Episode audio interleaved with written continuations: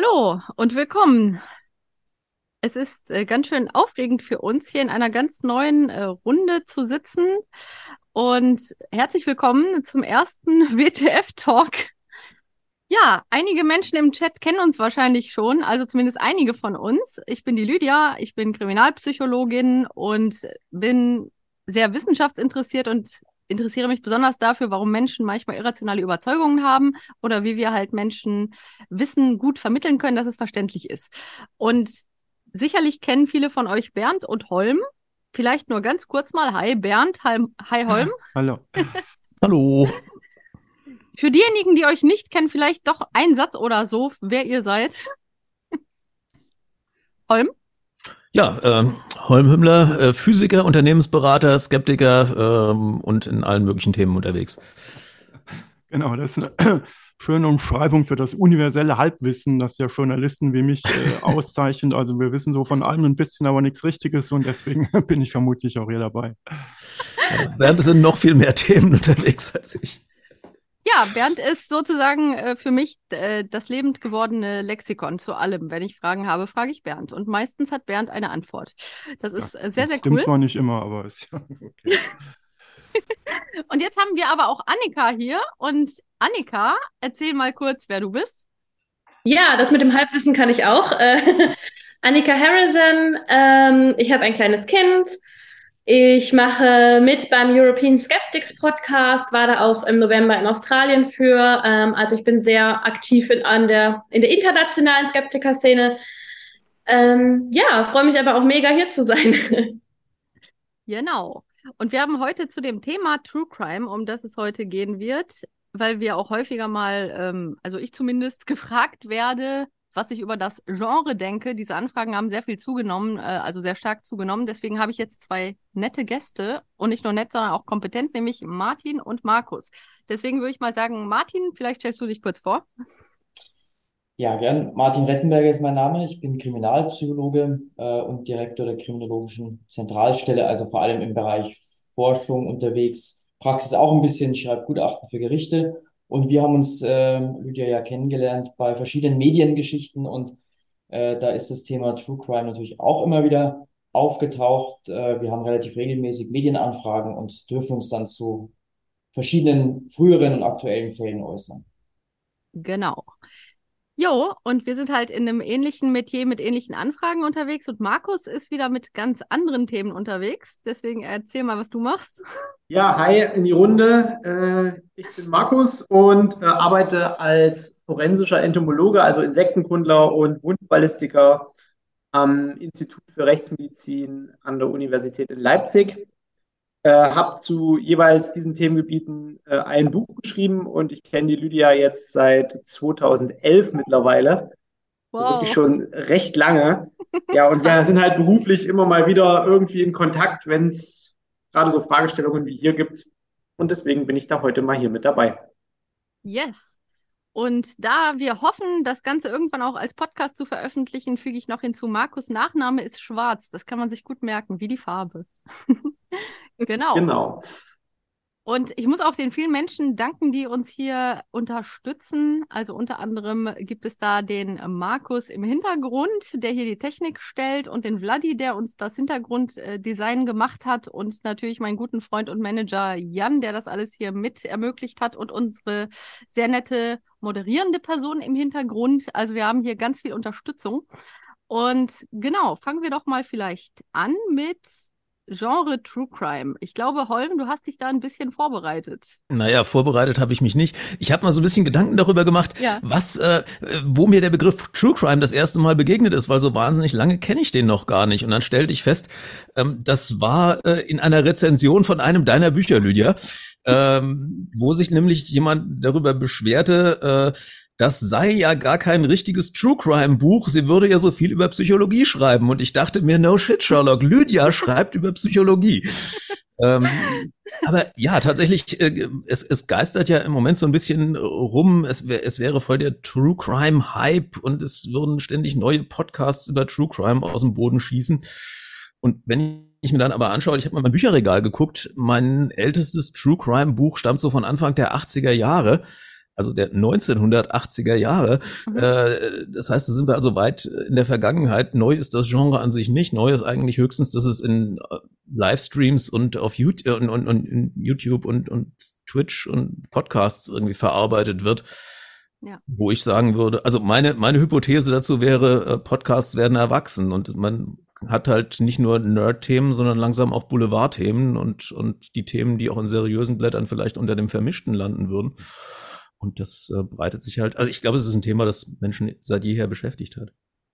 Toll. Da erzähle ich auch immer gerne diese Anekdote, die vielleicht die eine oder andere Person schon kennt, die die ähm, sehr bekannte Vampir-Folge gehört hat. Meine Uroma hat nämlich gerne Gruselgeschichten ihren Kindern vorgelesen. Das war dann die Version Podcast in den 1920er Jahren in Oberschlesien, in einem katholischen Kleinstädtchen. Und man saß also abends zusammen und hat aus den kleinen Groschenheftchen dann der Familie abends vorgelesen. Da hat man auch noch nicht so drauf geachtet, ob jetzt vielleicht die Kinder alt genug sind, um sich mit bestimmten Themen auseinanderzusetzen irgendwie. Und dementsprechend gab es also Gruselgeschichten, die auch häufiger mal angelehnt waren an echten Fällen. So habe ich ja damals erzählt, wurde auch von der Blutgräfin Elisabeth Bathory vorgelesen, die ja mehr oder weniger eine Grusel-Märchengestalt geworden ist, aber basiert auf einem historischen Fall, einer Verurteilung, bei der man sich bis heute darüber streitet, ob die Frau jetzt schuldig war und wenn sie schuldig war, was sie genau gemacht hat. Aber auf jeden Fall war das ein echter historischer Fall. Und entsprechend gibt es halt auch äh, solche Erzählungen schon sehr, sehr lang und nicht erst seit den 1920ern, sondern auch lange davor. Ich sage nur Jack the Ripper. Über den Fall wurde ja Boulevardesk berichtet und man hat dann Grusel Bilder gezeichnet, wo man also eine Leiche gezeichnet hat, um halt die Auflage zu steigern. Das mag einen erinnern an Medien der heutigen Zeit, die stark mit emotionalisierenden Bildern arbeiten. Also von daher möchte ich sagen, ist das natürlich schon sehr, sehr alt, dieses Genre. Und es ist einfach so, umso mehr Medienvielfalt wir haben, desto mehr Berichte gibt es. Aber das Interesse ist nicht größer als früher, sondern es gibt einfach eine größere Medienvielfalt, die entsprechend auch dann konsumiert werden kann von Menschen, die dieses Interesse aufweisen. Jo, jetzt habe ich aber einen langen Monolog gehalten. Äh, Martin, warum, warum wollen wir sowas sehen? Du bist ja auch in der Psychologie unterwegs. Warum interessiert uns das eigentlich? Ja, ich würde ich würd da total unterstreichen wollen, was gerade gesagt wurde. Also ich glaube, dass ähm, Natürlich ist in unserer heutigen Medienlandschaft und die Art und Weise, wie wir Medien konsumieren, alles viel mehr geworden, alles viel schneller. Aber ich glaube, wenn man es relativ zueinander sieht, würde ich vermuten, ist das Interesse an Verbrechen oder das Interesse an Gewalt oder wenn man es noch allgemeiner sagen will, das Verbrechen an abweichendem Verhalten, das glaube ich ist über die Jahrhunderte äh, relativ gesehen ziemlich stabil. Es interessiert einfach Menschen. Und ich denke, dass, ähm, wenn man vielleicht jetzt mal so ganz extreme Fälle nehmen, jetzt ist auch schon ein bisschen Kritik auch angeklungen an manchen Formaten äh, im True Crime. Ich glaube, man kann es sehr, sehr unterschiedlich machen. Man kann da irgendwie Weltliteratur damit erschaffen und eben auch ganz viel schlechte Dinge tun. Wenn man das so ein bisschen vergleicht mit ähm, öffentlichen Hinrichtungen im, im Mittelalter, dann ist es halt auch, also dann war da auch schon eine gewisse Faszination da. Das war der Höhepunkt wahrscheinlich im ganzen, im ganzen Jahr für, für bestimmte Menschen weil man da natürlich auch einen ganz primitiven Voyeurismus bedienen kann. Das ist aber, glaube ich, wirklich nur ein, ein Aspekt. Ähm, ich glaube, dass es schon für manche Personen mag es darum gehen, einfach nur was ganz Brutales zu sehen. Und für andere hat es wahrscheinlich auch einfach eine, eine entlastende Funktion, wenn ich äh, Gewalt konsumiere im Außen in einer Welt, die nicht die meine ist, dann kann ich auch eigene aggressive Impulse vielleicht ganz gut damit äh, bedienen und kann dann ganz friedlich zu Bett gehen und schöne Dinge träumen. Also ich glaube, das, das kommt wirklich, hm. ist ganz unterschiedlich, welch, warum wir das tun, aber dass es Menschen fasziniert, das ist extrem stabil, da bin ich überzeugt davon. Wenn wir jetzt statt Menschen mal Frauen sagen, Verzeihung, wenn ich das so einwerfe, aber ich habe irgendwo mal gelesen, dass es sehr, dass das Interesse an True Crime sehr stark frauenlastig sei. Könnt ihr das bestätigen? Ja, das stimmt. Das ist, ich merke das zum Beispiel bei meinem Instagram-Kanal. Ähm, wo es wirklich zum großen Teil um so forensische Themen geht. Mhm. Da ist äh, zu Dreiviertel Frauenanteil. Und nicht was, bloß, weil die alle auf dich stehen? Nein, definitiv, äh, weil das True Crime ist. Und das Interessante ist, das hat Lydia mir mal gesagt, dass sich äh, die True Crime-Hörerinnen und Leserinnen sehr häufig äh, aus Heil- und Hilfs Hilfsberufen äh, zusammensetzen. Also so die Kindergärtnerin, die Altenpflegerin, äh, das sind so die, die, das Lehrerinnen, ganz häufig Lehrerinnen. äh, habe ich bei meinen Lesungen gemerkt. Ganz häufig sind es die Lehrerinnen, die dann noch ein Autogramm ins Buch wollen. kann ich das bestätigen. Also ich habe Lehramt studiert und meine Kommilitonen und ich alle, ne? Oh. Also kann ich anekdotisch bestätigen. Das würde aber dann vielleicht ja meine Annahme stützen. Ich bin jetzt überhaupt, natürlich, ich habe mit Lehrern überhaupt nichts zu tun, äh, also zumindest im eigenen Beruf, aber ich stelle es mir sehr anstrengend vor. Vielleicht braucht man da dann irgendwie nach so einem langen Arbeitstag an der Schule und ganz viel Lärm und Geschrei, vielleicht braucht man da irgendwie eine Möglichkeit, auf kulturell angemessene Art und Weise seine Aggression irgendwie loszuwerden und dann guckt man sich oder hört man sich True Crime an. Ja, also Eskapismus ich, meinst du? ich kann das mit dem Eskapismus nachvollziehen, Annika und Martin, aber ich frage mich so ein bisschen, ähm, ihr habt ja selber gesagt, es gibt äh, ich, hab, ich teile den Eindruck von Holm, dass das unglaublich zugenommen hat und dass es da jetzt alle, also jeder schreibt, jeder, der irgendwie mal eine Leiche aus 50 Meter Entfernung gesehen hat, schreibt ein Buch mittlerweile drüber. Du hast jetzt gesagt, es könnte Eskapismus, Entlastung sein. Ich frage mich manchmal, aber kann nicht auch das Gegenteil sein? Was, was bewirkt dieser True Crime Boom? Trägt das dazu bei, dass Menschen sich vor Kriminalität weniger fürchten, weil sie dann doch so mitkriegen, oh je, also da muss schon einiges zusammenkommen, bis da mal wirklich eine schwere Tat passiert? Oder hat man durch diesen True Crime Boom nicht den Eindruck, also es lauert wirklich an allen Ecken und Enden und ich kann eigentlich kaum noch auf die Straße gehen? Also vielleicht nur kurz ein, äh, nochmal eine Anmerkung zu, zu den, äh, zu Frauen-Männer-Anteil. Also ich denke, was da schon eine Rolle spielt, ist jetzt meine Vermutung, auch weil es vor allem offensichtlich Berufe sind, die selbst mit Menschen arbeiten, ähm, dass da eine, eine gewisse, ein gewisses Interesse an der Psychologie, mhm. ähm, glaube ich, auf jeden Fall eine, mit eine Rolle spielt. Also wir wollen wissen, wie Menschen funktionieren. Und das ist ja so seit Beginn der, der akademischen oder wissenschaftlichen Psychologie haben wir das ja immer ähm, vor allem an Extremfällen zunächst mal versucht abzuleiten. Ne? Wenn wir Extremfälle verstehen, verstehen wir auch in Anführungsstrichen den ja. Normalfall. Also das, glaube ich, spielt da schon eine Rolle bei der Kriminalitätsfurcht oder beim Umgang mit Furcht, ähm, da denke ich, muss man zunächst mal schon nochmal dran denken, dass wir alle äh, oder die meisten Menschen ähm, in diesem Land und generell äh, Kriminalitätsentstehung überschätzen. Ne? Also wir überschätzen die Gefahr, die aus also wir, wir glauben, das ist überall. Dass da äh, True Crime oder auch generell Krimis, das kann jetzt auch die, die völlig fiktionale Beschäftigung mit äh, Verbrechen sein, mhm. eine Rolle spielt. Ja, was ich mir ehrlich gesagt nicht so recht vorstellen kann, ist, dass, äh, eine, dass es eine direkte Wirkung gibt. Mhm. Also ich gucke mhm. mir das an oder höre mir das an und danach habe ich irgendwie eine stärkere, eine stärkere innere Überzeugung, jetzt kann ich es kontrollieren und einordnen. Also aus einer Angst heraus, das zu konsumieren, um die Angst dann wiederum kontrollieren zu können, das glaube ich eher nicht. Also zumindest nicht bei der Mehrheit. Ja. Ich glaube auch, das ist, ja. das ist tatsächlich so, ein, so, ein, so eine Erscheinung auch von unserer relativ sicheren Gesellschaft. Also bei uns passiert ja jetzt im Vergleich zu anderen Ländern relativ wenig. Äh, ich war jetzt zweimal in Mexico City. Äh, da haben wir am Tag teilweise fünf Erschossene seziert. Mhm. Es wäre hier der völlige Supergau, wenn wir hier in Leipzig beispielsweise an einem Tag fünf Erschossene sezieren müssten. Das ist bei denen völlig an der Tagesordnung. Und ich glaube einfach, ähm, in Mexiko gibt es derzeit keinen True Crime Boom. Ich kann es mir nicht vorstellen, weil die Leute äh, gegenüber diesem permanenten Verbrechen und diesem permanenten äh, auch, wie soll man das sagen, in, in Mexiko gibt es derzeit äh, 60.000 Vermisste und 100.000 unidentifizierte Tote. Die haben äh, bei der WHO be beziehungsweise bei der UN eine forensische Krise ausrufen lassen, weil die einfach dieser Zahl nicht Herr werden. Und es kommen jeden Tag 100 ermordete Menschen dazu. Ich kann mir nicht vorstellen, dass dort gerade ein True Crime Boom ist. Ich auch nicht. Weil der reale Crime-Boom da ist. Genau, das kann man nur genießen, praktisch wie Martin gesagt hat, so aus der sicheren Entfernung in dem Bewusstsein, dass man eigentlich nicht wirklich selber betroffen ist. Dasselbe wie bei Horrorfilmen. Also Lydia hat, man, hat mir gerade eröffnet, ich weiß nicht, ob man das schon sagen darf, beim nächsten mhm, Live-WTF ja. in Leipzig werden wir was mhm. über Horrorfilme machen. Meiner Beobachtung nach ähm, gibt es kaum ältere Leute ab einem bestimmten Alter, die Horrorfilme konsumieren, weil Horrorfilme haben ein bisschen was mit der Angst vorm Tod zu tun. Das erlebt man so ein bisschen aus zweiter Hand, wenn man jung ist. Wenn man selber alt ist und auf den Tod zugeht, wird man den Teufel tun und sich Horrorfilme ansehen. Also das ist zumindest mein Eindruck davon. Mhm. Da sagst du was. Und ich wollte sagen, wir haben ja ähm, eine recht äh, bekannte Untersuchung, die auch äh, wissen wollte, warum tatsächlich die Konsumierenden häufiger weiblich sind. Also das zeigt sich mhm. wohl auch an Podcasts, an Büchern. Und die haben dann anhand ihrer Ergebnisse so die These in den Raum geworfen, dass Frauen halt versuchen würden, sich auch ein bisschen zu schützen. Also, dass sie sich zum Beispiel eher für Geschichten interessieren von Personen, mit denen sie sich eher identifizieren und ob das ein Versuch ist, eben Informationen zu generieren, um daraus Schlüsse zu ziehen, wie man selbst es vermeiden könnte, vielleicht in eine ähnliche Situation als Opfer zu kommen.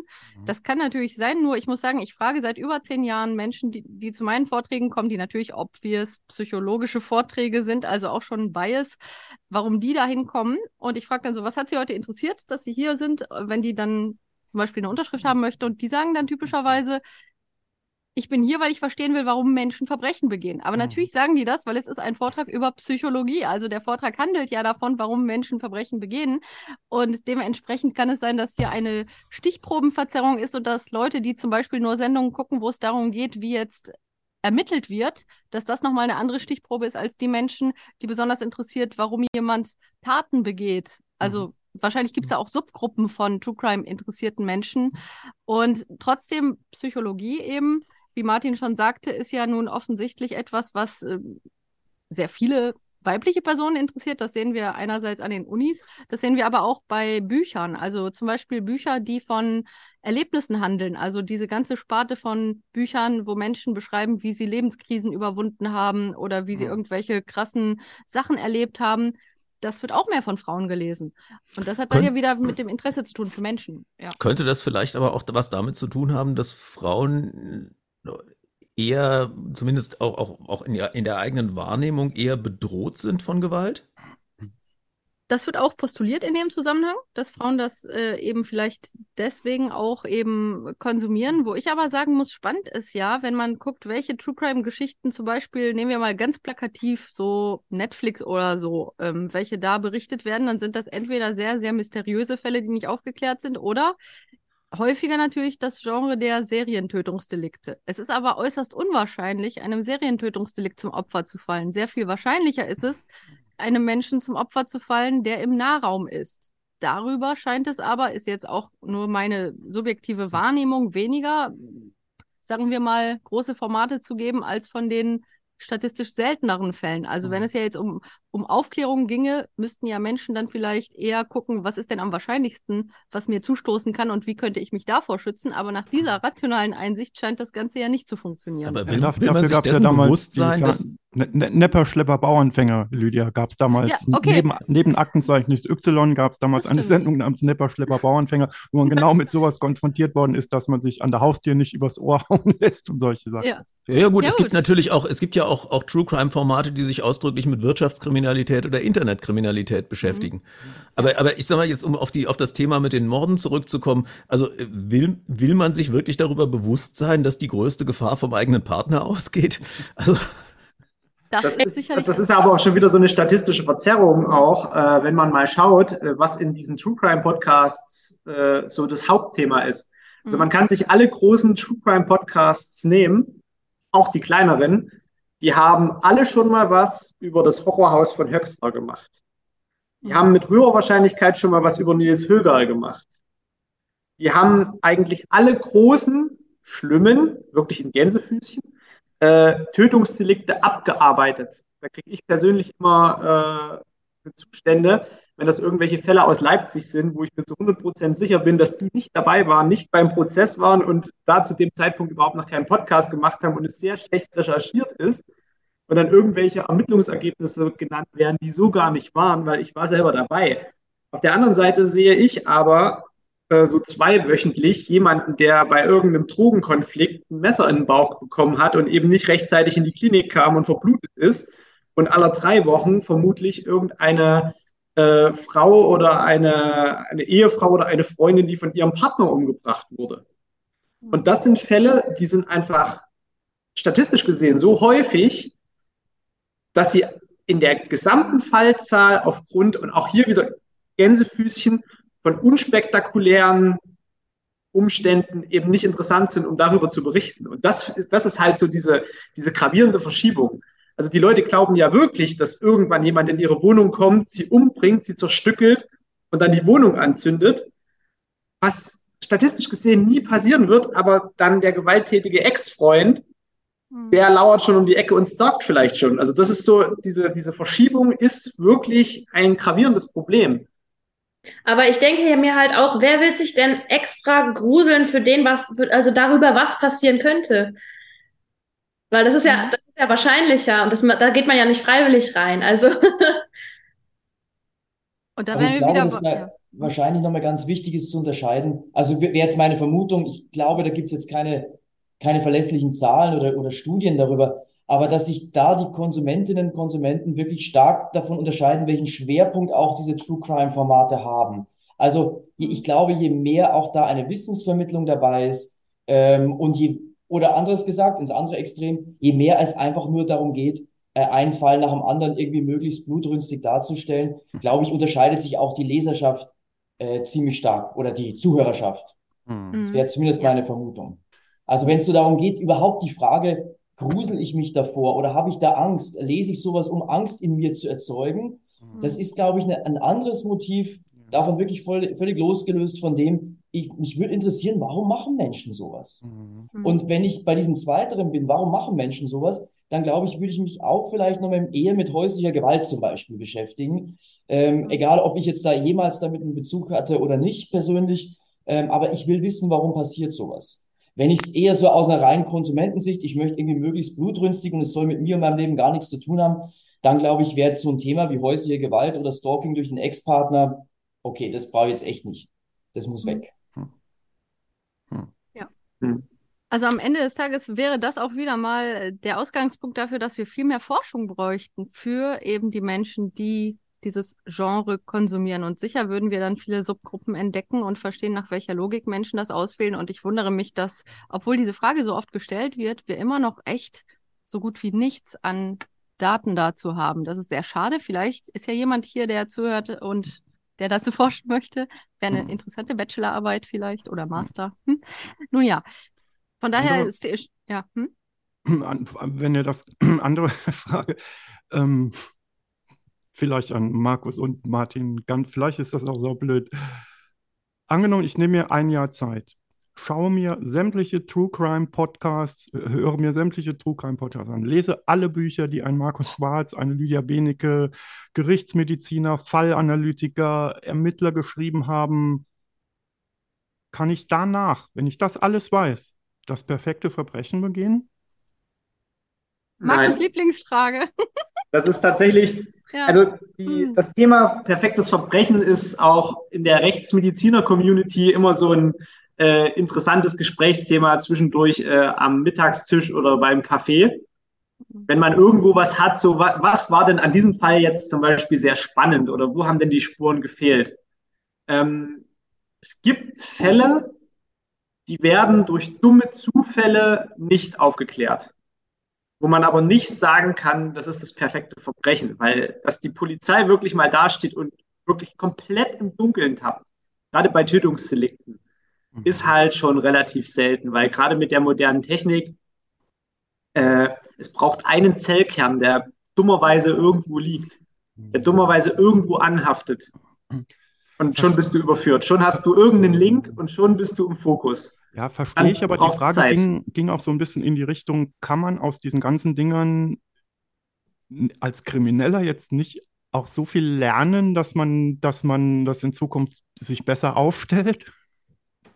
Also bei mir muss ich ja sagen, also das, das, ist, das ist eine ganz spannende Frage, weil auf der einen Seite habe ich bei der Entomologie mit der Chaos-Theorie zu tun. Mhm. Das heißt, ich lege eine Leiche in ein Ökosystem und da sind 25 Grad ich lösche das ganze Ergebnis, ich lösche die Leiche raus, ich lösche alles, was aus der Leiche entstanden ist und lege an genau diese Stelle ohne eine, ohne eine Vorbelastung die gleiche Leiche nochmal, aber bei 26 Grad. Komplett anderes Ergebnis. Wohingehend ich bei der Ballistik, wenn ich mir lange genug Zeit nehme und gute Computer habe, alles berechnen kann. So. Man könnte jetzt, gerade was Schusswaffen angeht, ziemlich viel Schindluder treiben. Das ist tatsächlich möglich. Aber dass ein perfektes Verbrechen rauskommt, kann ich mir nicht vorstellen. Okay. Also zumindest aus meiner Warte, ich, ich, vermittle keine Sachen, die irgendjemanden dazu, glaube ich, bringen könnten, mhm. irgendwas besser zu machen, weil auf der einen Seite dominiert die Natur okay. und auf der anderen Seite holt dich die Physik ein. Aber in die Richtung, in die du gerade gegangen bist, Bernd, mhm. das wäre ja sowas wie ähm, Menschen radikalisieren sich durch True Crime. Ist das möglich? Also ich halte das wirklich für, für extrem unwahrscheinlich. Also ausgeschlossen kann man in dem Bereich natürlich nie irgendwas halten, aber mhm. für ziemlich unwahrscheinlich. Und da glaube ich, es geht jetzt eher von, von meiner Richtung, von der psychologischen Richtung, aber wahrscheinlich auch in die Richtung, die, die Markus schon gesagt hat. Der, ich glaube, wir müssen uns ja bewusst machen, dass der Großteil, auch der schwerwiegenden Delikte, der Kleinkriminalität sowieso, aber auch der schwerwiegenden Delikte, sind ja eher impulsive, ungeplante Dinge. Ich glaube, die hm. Konsumenten von True Crime, das wäre größte, die größte Enttäuschung wäre, wenn man da mit der realen Welt zu tun hat, mhm. dass das meiste einfach primitive Gewalt ist, die spontan entsteht. Mhm. Aus ganz mhm. einfachsten Motiven. Und diese Idee, da gibt's einen Serienkiller, der dann beim zwölften äh, beim zwölften Mord dann praktisch noch mal cleverer wird und noch mal alles viel entspannter und ruhiger plant. Natürlich gibt's diese Extremfälle, aber die sind sehr, sehr selten und mit denen haben wir eigentlich nichts zu tun. Das heißt also zwischen, äh, das ist das, was, was vorher auch schon angesprochen war, ne? zwischen dem, was in True Crime dargestellt wird und das, was in der Realität an Gewalt, Aggression und so weiter passiert, ist einfach eine riesen, ein riesengroßer Unterschied. Und dann gibt es eben das, was den Menschen üblicherweise zum sozialen Wesen macht, nämlich die Hemmschwelle vor Gewalt. Also wir wollen eigentlich gemeinsam leben ne? und üblicherweise mit ein bisschen Freude und Spaß und so. Und deswegen sind wir eigentlich innerlich ja extrem gehemmt davor, uns was, was anzutun. Also die Frage, perfektes Verbrechen, wozu? Also wozu sollte ich das denn machen? Da ja. Die Frage ist ja auch, was das Ziel sein soll. Also das Ziel eines perfekten Verbrechens. Was, mhm. was wäre, also da musst du ja erstmal mit der, mit der Frage des Ziels ankommen. Mhm. Will ich meine Schwiegermutter umbringen? Wenn dann ja, hast du ein Ziel, dann kannst du planen. Mhm. mhm. Will ich im Bodemuseum eine Goldmünze klauen? will ich ins grüne Gewölbe einbrechen, dann hast du einen Plan. Und je länger du planst, desto mehr Fallstricke fallen dir auf. Hm. Und ich ja. glaube, je länger du dich mit den Fallstricken beschäftigst, desto schlimmer wird es, sich überhaupt auf das Durchführen zu konzentrieren, weil du die ganze Zeit denkst, scheiße, da war ja noch der Fallstrick. Oh Gott, das habe ich vergessen. Und, und in dem Moment fängst du an, Fehler zu machen. Hm. Und Markus, es, ich musste, ja, ja. Es, es gibt Moment. ja die Hypothese, dass Berichterstattung über Suizide zum Beispiel ähm, Menschen animiert, sich umzubringen oder Berichterstattung über Amokläufer, Amokläufer hm. inspiriert. Hm. Das also ist das ja zumindest im Nachgang zu, zu verschiedenen Amokläufen auch, auch äh, in den Medien thematisiert worden. Äh, genau, also mehrere Sachen, bevor ich dazu komme. Eine Sache noch zu Markus. Ich musste vorhin einfach lachen, deswegen, weil die häufigste Frage, wenn ich neben Markus stehe und Markus Fragen kriegt, war die nach dem perfekten Verbrechen. Witzigerweise fragen mich das die Leute eigentlich selten, aber Markus wird die immer gestellt, deswegen musste ich so lachen, weil ich das total mit Markus assoziiere, diese Frage nach dem perfekten Verbrechen. Und ähm, genau, ich finde schon äh, super, was ihr gerade gesagt habt, weil in der Tat ist es auch so, surreal, wenn Leute das fragen. Dann fragen die das ja irgendwie aus der Logik heraus, als würden sie so einen fiktiven Thriller lesen und sagen, mhm. ja, was wäre denn dann das perfekte Verbrechen in so einem spannenden, ausgedachten Krimi? Aber wenn man das jetzt wirklich nochmal in die echte, reale Welt überführt, und wir würden jetzt von einem Tötungsdelikt sprechen, dann wäre in der Tat ja schon mal die Grundlage, wie viele Menschen hätten eine so ungewöhnliche Persönlichkeitsstruktur, dass sie überhaupt das Bedürfnis verspüren würden, um Mhm. sich narzisstisch aufzuwerten, das zu begehen, was man dann perfektes Verbrechen nennen würde. Also allein die Grundpersönlichkeitsstruktur, die du dafür mitbringen musst, um so eine Entscheidung ernsthaft treffen zu wollen, ist glücklicherweise eine, die in der Bevölkerung sehr, sehr selten ist. Und ich habe nämlich tatsächlich einen so einen Fall beschrieben in dem ersten Buch auf dem Eis, die Psychologie des Bösen. Nämlich den Fall von zwei Studenten, richtig? Genau. Leopold und äh, Löb das waren Jurastudenten. Und die beiden haben offenbar, soweit man das rekonstruieren konnte, die wurden auch dafür verurteilt, einen 14-Jährigen, mit dem einer der beiden, äh, ich glaube sogar äh, verwandt war entfernt, getötet, weil sie dieses perfekte Verbrechen begehen wollten. Weil sie halt der Meinung waren, dass äh, sie gelangweilt seien von der Welt und offensichtlich auch eine Menge aggressiver und narzisstischer Motive hatten und dann das versucht haben, was, wie man erkennen kann, gescheitert ist. Deswegen wurden sie ja auch verurteilt und allein an dem Fall sah man, und die beiden waren sehr, sehr intelligent, also die hatten überdurchschnittliche IQ-Werte auch, was Tests angeht und äh, trotzdem, trotz Jurastudiums und großer mhm. intellektueller Leistungsfähigkeit sind sie sehr, sehr deutlich gescheitert mit diesem narzisstisch motivierten Plan. Aber ähm, wie gesagt, da musst du schon eine Persönlichkeitsstruktur mitbringen, die glücklicherweise die wenigsten Menschen aufweisen, um überhaupt sowas ernsthaft zu erwägen. Genau. Also ich glaube, ich glaube, das nächste dran an einem perfekten Verbrechen äh, Bezug auf Morde äh, wäre wahrscheinlich der Fall, dass ähm, der hinzugerufene Arzt einen, Todes einen Totenschein mit natürliche Todesursache ausstellt, was mhm. ja nach einer schon älteren, aber offensichtlich immer noch validen Studie der Universität Münster auch gar nicht so selten vorkommt. Mhm. Ähm, weil einfach in Deutschland sehr, sehr wenig obduziert wird und ja, dann äh, hat man halt ja, die, die Dunkelziffer ist gar, wahrscheinlich gar nicht erst gruselig. eine Ermittlung, ja. Ja, die Dunkelziffer ist ziemlich gruselig. Ähm, es wird ja auch gerade darüber diskutiert in manchen Bundesländern, ob nicht wirklich jede Leiche eine zweite Leichenschau bekommen soll, also auch die Sargleichen. Weil sobald du natürlich bekommst, aber eingeäschert wirst, um vielleicht noch Spuren zu vernichten, hm. dann kommt ja ohnehin nochmal der Rechtsmediziner.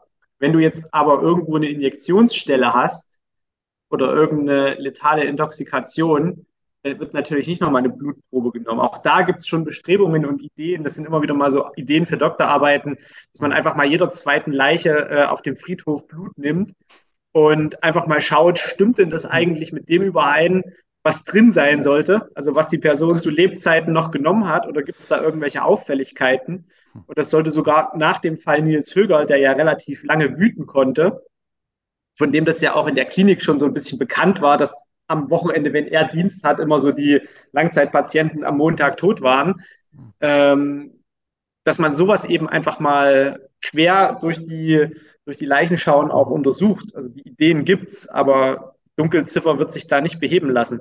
Ja, wir haben jetzt gerade eine Frage aus dem Chat, die mir zugespielt wird. Ähm, nämlich die Frage, gibt es von Thorium Wart, gibt es nicht neben dem falsch benannten Werter-Effekt nicht auch den gegenteiligen Effekt, dass richtige Berichterstattung über Suizide welche verhindern kann? Wisst ihr da was drüber? Puh. Jetzt spontan nicht recherchiert im Vorfeld. Also ich habe das schon mal gehört. Ähm, das hat auch auch wieder so, einen, so einen literarischen Eigennamen. Ähm, Gibt es auch, habe ich gehört, aber ich kann es gerade nicht benennen. Ich schaue mal parallel dazu. Und genau, dann kann ich vielleicht kurz da, also ich kann jetzt dazu, genau zu diesem Effekt, den kann ich auch. Kann, kannst du dich zufällig ein bisschen lauter machen, äh, Martin? Äh, nee, ich kann leider, okay. ich kann nur das Headset aufsetzen. Also wenn es zu leise ist, kann ich mit Headset. Ja, der, pa okay, dann der Papageno-Effekt. Mhm. Aha. Mhm. Aber der Papageno-Effekt steht inhaltlich dem Werther-Effekt gegenüber und beschreibt den Umstand, dass eine gewisse Berichterstattung über Suizide sogar solche in Zukunft verhindern kann. Also ich halte es für plausibel, weil das war vorher jetzt auch gerade mit, mit dem Punkt, den ihr vor, äh, zuvor diskutiert habt. Das, also wir haben jetzt ja immer so über die negativen Aspekte oder zumindest potenziell negativen Aspekte von True Crime gesprochen. Ich glaube, dass darin eigentlich die große Stärke liegt. Dass, wenn man Themen, die auch in diesen True Crime Fällen oder, oder Büchern, wie auch immer Sendungen vorkommen, dass die natürlich auch gesellschaftliche Diskurse und Diskussionen anregen. Also die Frage zum Beispiel, ob wir, ob Morde manchmal unentdeckt bleiben, ob äh, mehr obduziert werden soll oder wie über Kriminalität, über Aggression berichtet werden soll. Das sind ja auch erstmal Themen, die uns als Gesellschaft voranbringen können. Und ich glaube, dass da natürlich True Crime nur ein Aspekt von vielen ist. Aber ganz offensichtlich zeigt er ja, die Themen sind, also stoßen auf ein breites Interesse. Und das, glaube ich, kann auch ein echt positiver Effekt sein. Und ich könnte mir jetzt vorstellen, dass das vielleicht auch beim Thema Suizid oder generell psychische Erkrankung, ich glaube, dass das auch da eine, einen positiven Aspekt haben kann, je nachdem, wie halt darüber berichtet und diskutiert wird. Hm. Hm. Genau. Und das ist jetzt eigentlich die ganz große Frage, zu der wir noch kommen müssen. Aber sorry, Holm, ja. Ja, wenn, wenn ich jetzt Zuschauer bin ähm, mhm. und ich gucke mir sowas gerne an, ihr habt ja, ihr habt ja so einen Begriff jetzt im Kopf, also jetzt gerade die, die, die drei von uns, die, die gelegentlich mal zu solchen, solchen Themen noch interviewt werden, was eine gute Berichterstattung über Verbrechen ausmacht. Hm. Ähm, das kann man jetzt natürlich einmal für die Seite der, der, der Berichterstattenden äh, formulieren. Aber für die Zuschauer, woran erkenne ich es denn? Also okay, wenn ich wenn ich große große äh, große schwarze Lettern äh, auf einer Titelseite sehe oder oder äh, schon die die Podcast Beschreibung vor Blut trieft, dann kann ich es mir ungefähr denken. Aber woran erkenne ich denn, dass das solide recherchiert ist? Gibt's da gibt's da Kriterien, wo ich jetzt sagen könnte, ähm, das ist wahrscheinlich jemand Vernünftiges? Also ich glaube, ich persönlich würde sagen, ähm, ich finde, es geht nicht unbedingt nur darum, ob etwas solide recherchiert ist, sondern es geht darum, ob es neben den ähm, neben der Fallinformation, ob es eine weiterführende Information gibt. Also warum erzähle ich das denn? Äh, und ich glaube, man kann eben Inhalte aus meiner Sicht oder aus unserer Sicht sehr wahrscheinlich spannende Inhalte damit darstellen, anschaulich machen. Ähm, und das kann polizeipsychologisch, kriminalpsychologisch oder eben naturwissenschaftlich forensisch sein. Aber ich finde, es muss irgendeine, oder es muss aus meiner Sicht, äh, ist es dann hochwertiger zu sehen, wenn es neben der reinen Falldarstellung irgendetwas anderes gibt, was damit bezweckt wird, außer purer, purer Ansicht oder Beschreibung von Blut und Gewalt. Genau. Ich denke mal auch Emotionalisierung oder halt das Fehlen davon ist vielleicht so, was dazugehören könnte. Ist ja eh also ich, ich habe jetzt, ja. ich hab jetzt zu dem Thema Emotionalisierung so, so eine Geschichte im Hinterkopf von einem sehr, sehr bekannten Podcast zu dem Thema wo ich immer das Gefühl habe, da wird sehr, sehr stark emotionalisiert, zumindest in einigen Folgen, nicht unbedingt gegen die, gegenüber den Tätern, sondern gegenüber, ähm, da hat ja jemand ganz furchtbar ermittelt oder der Sozialarbeiter, der den Täter vorher äh, schon in der Betreuung hatte, der war ja total schlimm. Äh, oder da war ja ein ganz übler, ähm, äh, ein ganz übler Gutachter und dann musste im, im, im Berufungsverfahren dann der Professor Kröber irgendwie alles gerade rücken oder sowas, äh, wo ich mir immer denke, meine Güte, also als, als Journalist da sich sich da also solche uh, ähm, auf ein so hohes Rost zu setzen, kommt mir auch manchmal komisch vor, ja. Ja, ganz schlimm wird es halt auch, wenn die dann versuchen, irgendwie die Ermittlungen im Nachgang noch zu übernehmen oder irgendwie noch weiter zu recherchieren. Und das geht ja bis zu Punkten, wo teilweise so Podcast-Leute versucht haben, irgendwelche Tötungsdelikte äh, beziehungsweise Urteile dann anzufechten und irgendwie neue Beweise zu finden und zu suchen und alles Mögliche in Gang gesetzt haben, nur um neuen Content zu kreieren. Also nur um die Leute bei der Stange zu halten. Und das ist genau der Punkt, äh, den Annika schon gesagt hat. Dieses harte Emotionalisieren, um Gottes Willen, wie schlimm das ist. Und dann wird sich da gegenseitig so hoch echauffiert, wo man einfach als Naturwissenschaftler daneben sitzt und so denkt, so, ja, so war der Fall. Aber diese ganze, dieses ganze Shishi, was ihr hier gerade produziert, gehört halt nicht zum Fall dazu, wenn man diesen Fall beschreiben will. Aber wie ist es denn gut? Wie sieht denn gute Berichterstattung aus? Mhm. Naja, das, das ist jetzt, also, wenn man sich die Podcasts anguckt, wo zum Beispiel äh, Professoren von der Rechtsmedizin mit dabei sitzen, dann merkt man genau diesen Unterschied. Dort wird ganz stoisch und ruhig, sachlich über Fakten gesprochen. Der Professor wird dann nie sagen, oh, wie schlimm das war und wie es den Hinterbliebenen ging und ach, die Gesellschaft, die verkommt und die verroht. Wird, wird einer nie sagen, der in diesem Thema arbeitet. Der geht da nüchtern ran, der schildert den Fall und es ist trotzdem spannend.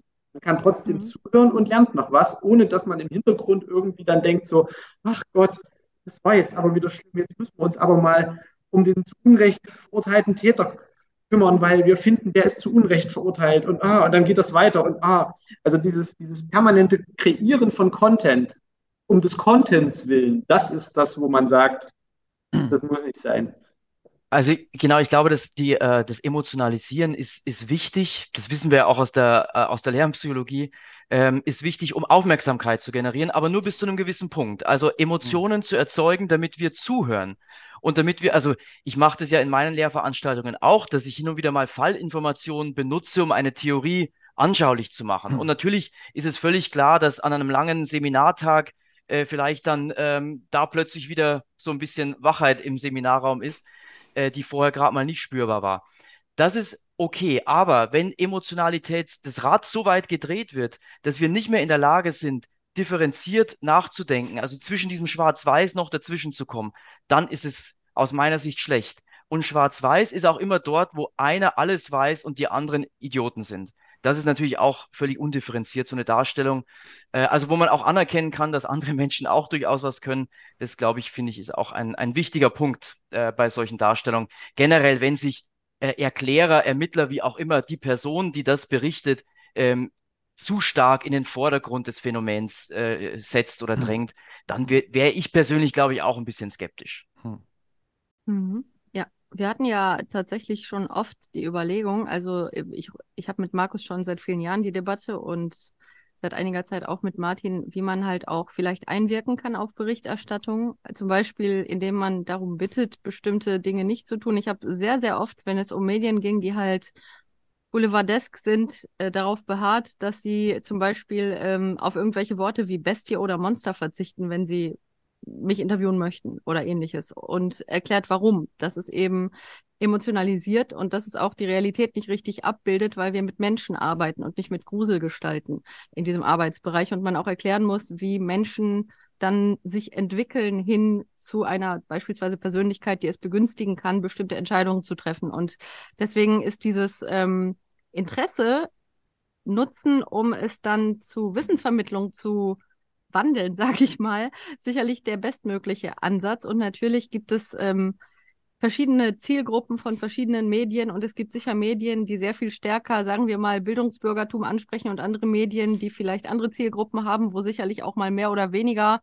einfache oder komplexe Beispiele genutzt werden können. Aber ich denke, man kann für jede Zielgruppe die Dinge schon auch so vermitteln, dass wissenschaftlich was ankommt. Und ähm, wenn die dann hinterher sagen, oh, Vielleicht habe ich sogar meine Perspektive geändert. Vielleicht verstehe ich jetzt besser, wie Verbrechensprävention funktionieren kann oder warum es sinnvoll ist, dass zum Beispiel Menschen auch eine Rückfallpräventionsbehandlung bekommen, wenn sie in Haft sind und dass das nicht Geldverschwendung ist, sondern sinnvoll. Und wenn die dann anfangen, neue Erkenntnisse zu gewinnen auf der Wissensvermittlung, dann ist das das Beste, was man erreichen kann mit dem Interesse an diesem Genre.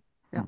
Was wäre denn, ähm, ihr drei Experten, was wäre denn der größte Unterschied zwischen True Crime und eben realen Verbrechen. Also hast ja gerade schon was angedeutet, Lydia. Was würdet ihr da sagen? Naja, also ja. Äh, aus meiner Warte ist es mhm. halt heraus, ähm, jemanden umzubringen, wenn ich es dementsprechend aus den, aus den Tatverläufen so anschaue, äh, das dauert, je nachdem, was passiert, wenige Minuten bis vielleicht eine Stunde.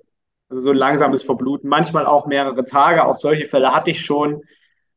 Danach kommt ein riesengroßer Pulk an Ermittlungen. Und wir hatten das vorhin schon im Vorgespräch. Ermittlungen sind zäh, die sind langwierig, wenn es nicht sofort einen Tatverdächtigen gibt. Es muss bis ins kleinste Detail ermittelt werden. Das ist selbst für die Ermittler teilweise zähfließend, langweilig, äh, äußerst anstrengend. Das ist genau dieser, diese, diese, diese verschobene Waage im Podcast, im, im, im True Crime-Bereich, wird eine riesengroße Zeit auf die Tat selbst gelegt und nur ganz wenig auf die Ermittlungen. So, ja, ja, und dann kam die DNA und dann hat, dann hat das und das und das gestimmt und dann gab es einen Treffer und zack, war er überführt. Happy so, End. Happy End. Wenn ja. ich davon ausgehe, dass, dass ich schon Tatorte hatte, ähm, wo die KT 3000 Spurenträger gesichert hat, wo alle gesagt haben, um Gottes Willen, wie wollt ihr 3000 Spurenträger analysieren? Das wurde dann aufgeteilt an verschiedene Institute und Teile gingen ans LKA, Teile waren bei uns, Teile im Nachbarinstitut. Sowas wird ja nie erwähnt. Also diese, diese, diese schieren Dokumente, die da auch entstehen, diese, diese Wagenladungen Akten, das, das, das wird kurz erwähnt, so ja, ja, dann, dann, und dann ist das wieder weg. Aber das ist ja eigentlich der Hauptteil, der, der, der diese ganze Arbeit ausmacht. Gut, ich, ich glaube, das kommt also ein bisschen drauf an, was. Also es, es gibt ja in den Formaten auch ganz unterschiedliche ähm, äh, Rangehensweisen rein, daher, woher die Leute ihre Informationen beziehen.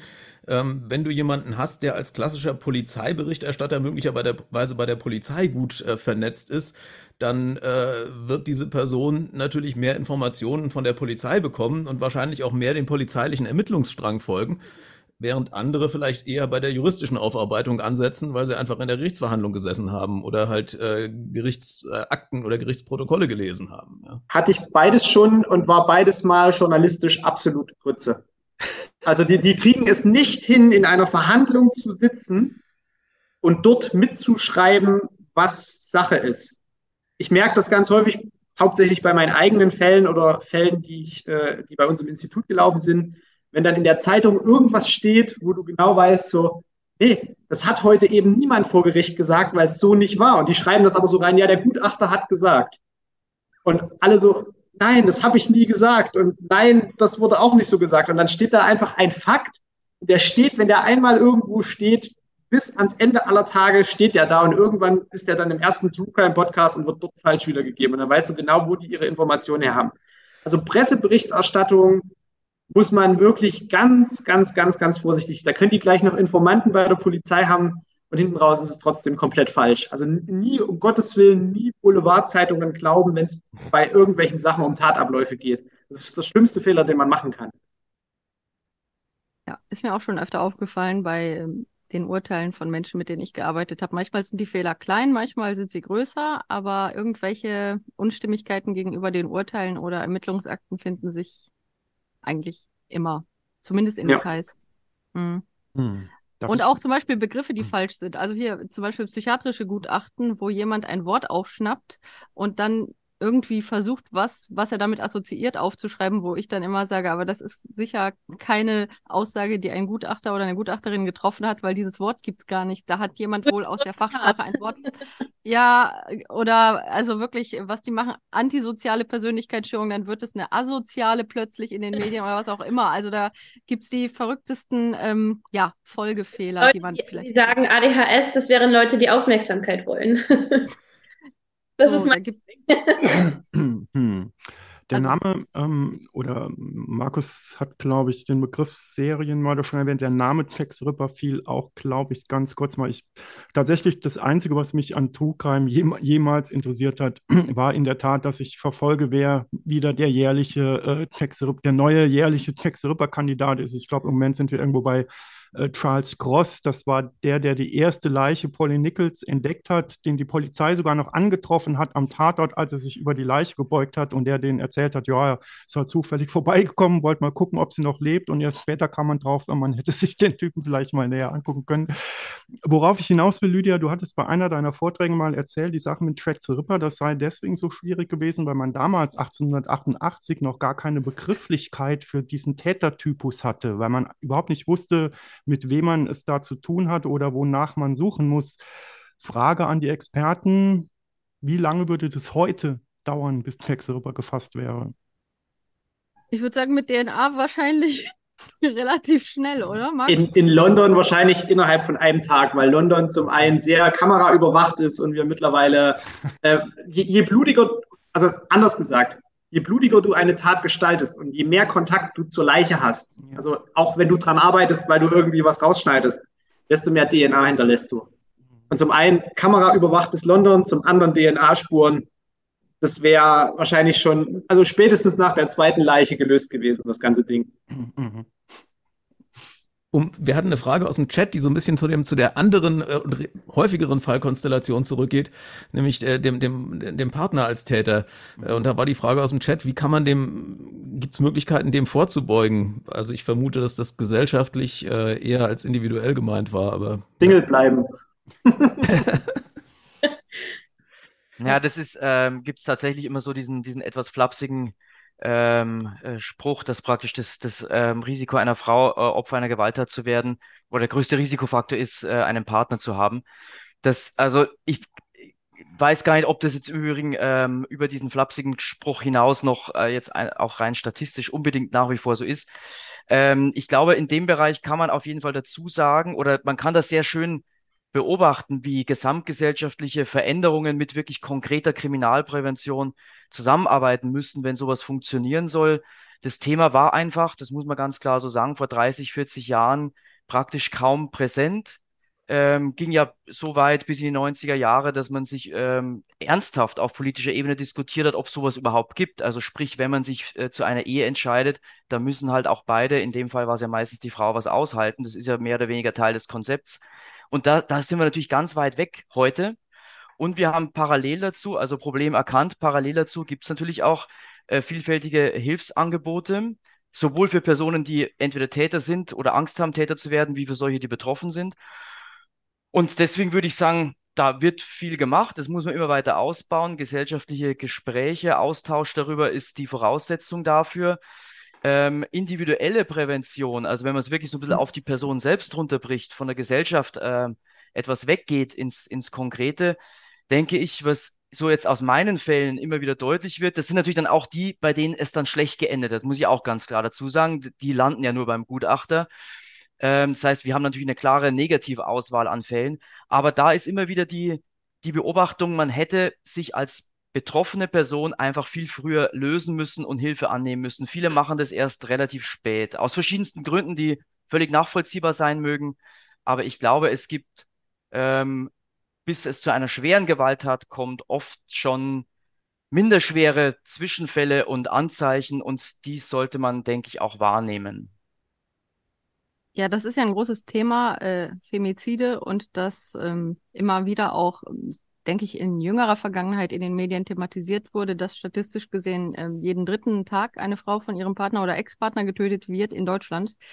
Und dementsprechend ist das natürlich etwas, wo man natürlich über Prävention sprechen muss. Und ich muss dazu sagen, dass ich, seit ich mit Gewaltstraftätern arbeite, und das ist seit 2011, häufiger schon äh, genau diesen ähm, also diesen Tätertypus auch dann bei meiner Arbeit gesehen habe und mit denen gearbeitet habe. Und wenn man das vergleicht so ein bisschen mit den Untersuchungen dazu, dann gibt es sicherlich das große Thema häusliche Gewalt. Also, dass es schon mal wichtig ist, Menschen, die von häuslicher Gewalt betroffen sind, und das sind häufiger Frauen als Männer, den Ausstieg äh, aus häuslicher Gewalt zu ermöglichen. Und häusliche Gewalt muss ja nicht in einem Tötungsdelikt münden, ist aber prinzipiell auf jeden Fall natürlich ernst zu nehmen und da braucht man gute Hilfsangebote. Und ich bin froh, dass das auch zunehmend in der Öffentlichkeit thematisiert wird seit einigen Jahren und dass diese Hilfsangebote auch zunehmend da sind. Aber es gibt tatsächlich auch einen Untertypus bei denjenigen, die Partnerinnen töten, der nicht vorher mit häuslicher Gewalt auffällt. Und da ist es besonders schwierig. Und ich hatte einige dieser Fälle in diesen Jahren, in denen ich auch mit diesen Tätern arbeite, wo alle gesagt haben, dieser Mensch war vorher niemals aggressiv. Der war auch nicht verbal aggressiv. Der war einfach nicht aggressiv. Und bei diesen Fällen würde man auch in der Retrospektive sicherlich sagen, da wäre es schwierig gewesen. Man hat zwar gemerkt, bei der Aufarbeitung haben wir dann auch gesehen, dass zum Beispiel diese Menschen ihren Selbstwert sehr stark an das Bestehen der Partnerschaft geknüpft haben, auch sehr viel der Meinung waren, dafür zu tun, dass die erhalten bleibt. Aber das heißt, es gibt diejenigen, die vorher gewalttätig sind und wo man ganz klar sagen muss, da hätte es sicherlich die Möglichkeit gegeben, Hilfsangebote wahrzunehmen im Bereich häuslicher Gewalt, sich auch zu trennen. Aber es gibt eben auch, äh, oder tatsächlich zum Beispiel auch, ähm, wenn Stalking betrieben wird, sich juristisch dagegen zu wehren, was man ja früher nicht so gut tun konnte wie heute, muss man auch mal erwähnen, ist ein ganz wichtiges Thema in dem Zusammenhang, weil Stalking-Verhalten als ein relevanter Risikofaktor genannt wird, muss man auch sagen, und das zu Recht. Dass es da also bessere Unterstützung als früher gibt, mega wichtig, ganz wichtiges Thema. Aber bei den Fällen, wo vorher quasi diese Art von hm, Gewalteskalation so gar nicht stattfindet, das ist dann natürlich ähm, ein Unterbereich, der besonders schwierig ist, weil man dann auch sagen muss, da wäre es wahrscheinlich für die betroffene Frau nicht möglich gewesen zu erkennen, dass diese Person so ganz entgegen der sonstigen Verhaltenstendenz dann plötzlich so in Gewalt eskaliert. Also es gibt beides. Ich will es nur kurz an, sprechen, aber es ist halt ein komplexes Feld. Beim Thema häusliche Gewalt, ich weiß nicht, ob ihr das kennt, ähm, es gibt ja so ein Handzeichen, ähm, was man machen kann und dann äh, kann man quasi geheim erkennen, dass das die Person Hilfe benötigt. Ich kann das auch gerne vormachen. Dazu aber der Disclaimer natürlich, mein Mann ist nicht gewalttätig. Mhm, ähm, ja. Geht so, ja. so und so. Moment, haben wir jetzt, ja. Ne? Und ähm, mhm. Also so, so und so. Und wenn man das sieht, ähm, dann weiß man, okay, die andere Person benötigt Hilfe. Ähm, das finde ich ganz wichtig, weil man ähm, ja nur so, also wir haben ja gerade schon gesagt, je früher man aus so einer Situation rauskommt, desto eher kann man auch dann womöglich den Mord verhindern, ähm, wenn es denn dann zum Mord kommt. Ähm, es sei denn, es ist dieser Untertypus, von dem du gerade gesprochen hast, Lydia. Hm. Ich meine nochmal noch mal generell, also wenn ich bin bei den Leuten, die mich schon des Öfteren in solchen Formaten gesehen haben, ja nicht unbedingt als Freund des öffentlich-rechtlichen Rundfunks bekannt. Aber was für mich so ein bisschen tatsächlich öffentlicher Rundfunk at its best ist, das sind tatsächlich so Formate wie äh, jetzt äh, ganz alt Vorsicht Falle oder eben Aktenzeichen XY, die sich entweder mit Prävention oder eben mit der Aufklärung von, von Straftaten äh, ähm, positioniert haben. Äh, kann True Crime einen Präventionsaspekt haben und erfüllen? Würde ich sagen, wenn er richtig gut gemacht ist. Ähm, es gibt gerade in der Gese Deutschen Gesellschaft für Rechtsmedizin, der DGRM, eine riesengroße Diskussion darum, wie wir unsere äh, Social-Media-Auftritte gestalten können, sollen und sollten, mhm. auch unter ethischen Aspekten. Also da gibt es ja nun wirklich eine ganze Bandbreite äh, von, wir sehen offene Leichname mit Sektionsvideos und äh, gezeigten Befunden bis zu, wir äh, zeigen einzelne bestimmte Felder und Punkte. Wenn, wenn es irgendjemand schaffen sollte, mit den jeweiligen Kontaktstellen, die in die Gesellschaft hineinreichen, äh, Kooperationen aufzubauen, zum Beispiel mit dem ADAC, dass man sagen könnte, heute Thema Sicherheitsgurt. Warum brauchen wir einen Sicherheitsgurt? Der ADAC, ADAC empfiehlt immer Sicherheitsgurt, es steht im Gesetz bliblablub. So sieht das aus, wenn ihr den nicht tragt. Das wäre ein guter Lerneffekt. Oder Thema Fahrradhelm. Der ADFC äh, empfiehlt, einen Fahrradhelm zu tragen. Was passiert denn, wenn ihr ihn nicht tragt? So, und dann zeigst du da halt ein schönes Schädelhirntrauma. Und das kannst du so weit treiben, dass du die einzelnen äh, Gewaltschutzambulanzen oder Frauenhäuser etc. pp. auch unterstützen kannst. Weil du brauchst erstmal die Themen, um in die Menge zu gehen, um dann die Leute da abzuholen, zum Beispiel, hey, und übrigens, wir kümmern uns nicht nur um die Toten oder um die Unfälle, sondern wir kümmern uns auch um die Lebenden, untersuchen die und damit nicht so viel Schlimmes passiert, heute mal die Hinweise. Das ist mir jetzt schon ganz häufig passiert, dass mir Bekannte schreiben, ja, eine Freundin von mir ist in der Disco mit K.O.-Tropfen wahrscheinlich vergiftet worden. Was sollte die denn da tun? Äh, gestern hatte meine äh, Bekannte einen Stalker. Was sollte die denn da tun? Wo ich mir so sage, so eigentlich sind die Anlaufstellen alle schon da. Sie werden aber gerade für die jungen Leute extrem schlecht kommuniziert. Weil ein junger Mensch geht heute nicht mehr dann, wenn, wenn ihm gerade irgendwie auf der Straße jemand, äh, weiß ich nicht, den offenen Hosenstall gezeigt hat, dann geht er nicht auf Google und sucht, was tue ich, wenn mir jemand auf der Straße äh, ein Geschlechtsteil zeigt, sondern die schreiben ihrer besten Freundin. So, und dann sitzen die in der Bahn, wollen nach Hause, vergessen das wieder. Und ich habe es schon sehr oft erlebt, auch in meinem persönlichen Bekanntenkreis, dass irgendwas passiert ist, wo ich sage, geh zur Polizei, zeig das an. Das ist dann meine Meinung, die äußere ich dann, die gebe ich so weiter. Äh, dann frage ich eine Woche später, warst du bei der Polizei? Nee, ich habe es dann doch gelassen. Mhm. Wo ich mir dann so sage, wir haben die Stellen, wir müssen es bloß besser kommuniziert bekommen, dass die Leute auch wirklich hingehen, dass die Leute das nutzen. So, ne? Also dass viele Leute, die gehen dann nicht zur Polizei, weil sie denken, oh, das ist ja zu aufwendig genau. oder da habe ich Angst vor. Oder, oder so, genau, ne? oder ich will das jetzt nicht breit treten und dann kommt es ja zur Verhandlung und dann muss ich dahin und dann erfahren das meine Kumpels, dass ich da jetzt zu Gericht muss und dann muss ich das sagen, was da passiert ist. Also es ist ganz häufig natürlich auch eine Scham, die da dahinter steht.